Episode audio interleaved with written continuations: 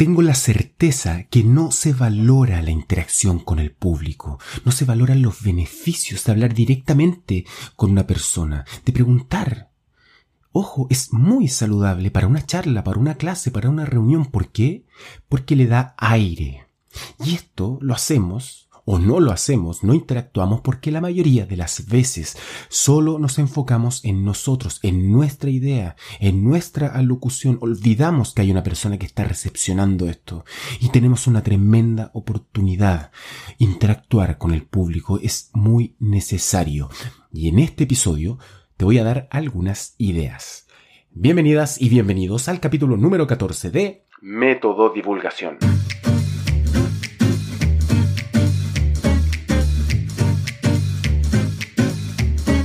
Método Divulgación es un podcast que entrega herramientas para comunicar ideas y hacer que tus presentaciones sean efectivas. ¿Quieres mejorar tu oratoria? Entonces dale, quédate acá, no te vayas. Y recuerda, no es hablar en público, es hablar con el público. Yo soy Cristian, actor, comunicador, profesor y espero poder ayudarte en el maravilloso mundo de la divulgación de ideas. Hola a todos, hola a todas, espero que estén muy bien. Yo estoy muy contento, muy motivado, porque este tema de la interacción con el público me fascina. Encuentro tan útil, tan necesario que más gente lo vaya aplicando para que las clases sean más dinámicas, sean más entretenidas. Em, más ágiles, ¿sí? que no todo sea un monólogo eh, de la persona que está dirigiendo una reunión, una clase, una charla, etc. Y es algo que se va a basar en mis propias experiencias. Todo lo que les voy a decir hoy día yo lo he hecho como profesor, todo está comprobadísimo. ¿Y es para qué? Para conseguir lo más importante, que es hablar con el público, interactuar con ellos. Por eso yo digo que no es hablar en público, es hablar con ellos, que no sea un monólogo, que sea un diálogo, que se propicien relaciones humanas. Y por una razón súper sencilla, que es porque si tú bajas de este pedestal y horizontalizas la relación con las personas a las que le estás hablando, entonces ellos bajan la guardia y sienten que están en presencia de algo en lo que pueden ser partícipes, un diálogo, y que pueden intervenir, y que intervengan, por lo menos según mi, mi punto de vista, es maravilloso, que quieran preguntar, que quieran participar, y eso es un gran triunfo. Pero bueno, vamos con algunas ideas que yo creo que te van a servir muchísimo para interactuar con tus eh, estudiantes, con las personas que estén en tu reunión. Entonces, número uno, antes de empezar tu clase o tu reunión, cuenta una anécdota de algún percance que tuviste ese día en la mañana o en la tarde, si antes de la clase. ¿Qué te pasó antes de la clase? ¿Que se te quemó el pan y se humó la casa? ¿Se te acabó el gas? ¿Te terminaste duchando con agua fría? En vez de echarle azúcar a tu café le echaste sal, etcétera, etcétera. Cosas anecdóticas que no tengan nada que ver con el contenido de tu clase o de tu reunión. Algo sencillo, algo que pueda ser un poquito como gracioso, cómico, eh, y que te permita hacer, hacerte humano ante los demás y ante las demás. ¿Sí? algunos más puristas de, la, de las clases dirán que si no tiene nada que ver, entonces no se comparte, si no tiene nada que ver con la planificación, con el contenido de la, de la asignatura, ¿sí? Pero yo no estoy de acuerdo con eso. Eh, me gusta la idea de eh, empezar con algo cotidiano, algo humano, algo que sea más que contenido. Y por una razón súper simple. Las personas que van a estar ahí se van a ver como sorprendidas y a la vez van a querer compartir también algo que quizá a ellos y a ella les pasó. Se hacen parte de algo, ¿sí? y de nuevo, bajan la guardia. Y, y lo que va a pasar, y que es muy agradable, es que, como dije recién, seguramente ellas y ellos también van a querer van a querer ser parte de algo, van a querer opinar sobre lo que tú estás diciendo, van a querer eh, tirar la talla, como se, dice en Chile, tirar bromas, ¿no? Y más probable aún que participen es que vas a ver en sus rostros sonrisas.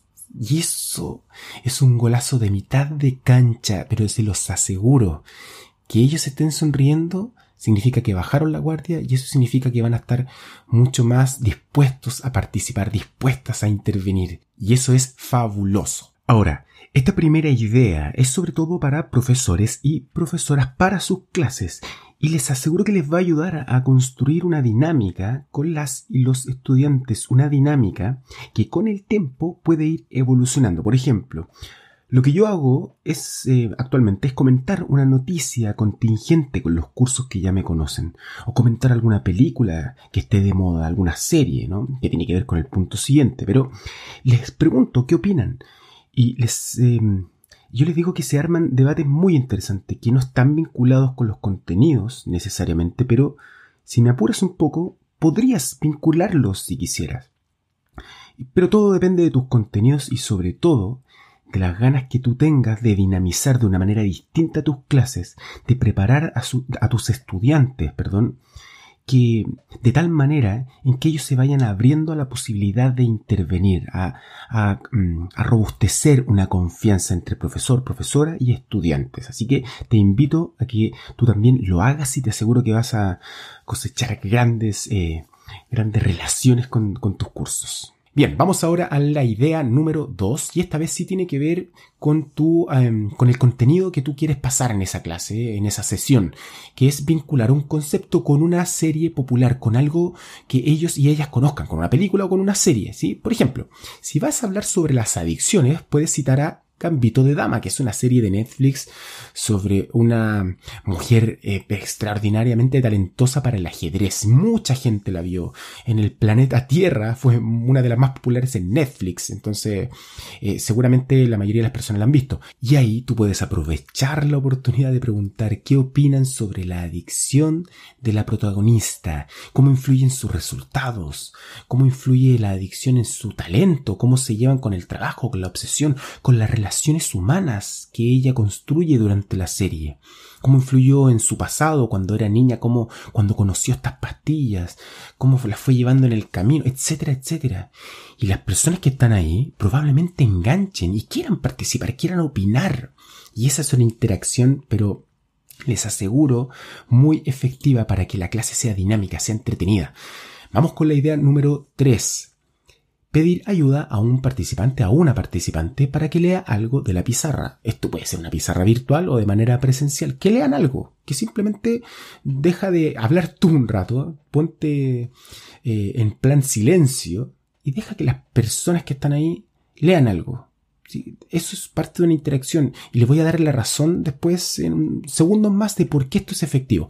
Y en la misma línea, la idea número 4, ya en presencialidad o también de manera virtual, pide a una persona que salga adelante a escribir conceptos importantes. Por ejemplo, si estamos hablando de nuevo de las adicciones y se habla de la serie Gambito de Dama, que alguien vaya a la pizarra, que le pasas el plumón o que alguien escriba en Zoom, en Meet, no sé, los conceptos que vayan apareciendo, por supuesto guiados por ti como profesor de esa reunión, de esa clase, ¿sí? Y en estas dos últimas ideas les quiero dar la razón principal que tiene que ver con la interacción con el público y por qué es positivo eh, hacerlo. Cuando tú le das la oportunidad a una persona del público, de los espectadores, que participen o que se involucren de una manera distinta, lo que estás haciendo es que le estás mandando una señal a las otras personas que están ahí en tu reunión y les haces pensar, a ver, si esa persona que está ahí escribiendo en la pizarra lo está haciendo, se está exponiendo. Es decir, ya hay alguien de los míos que está ahí participando. Y si está participando, ¿por qué yo no podría hacerlo también?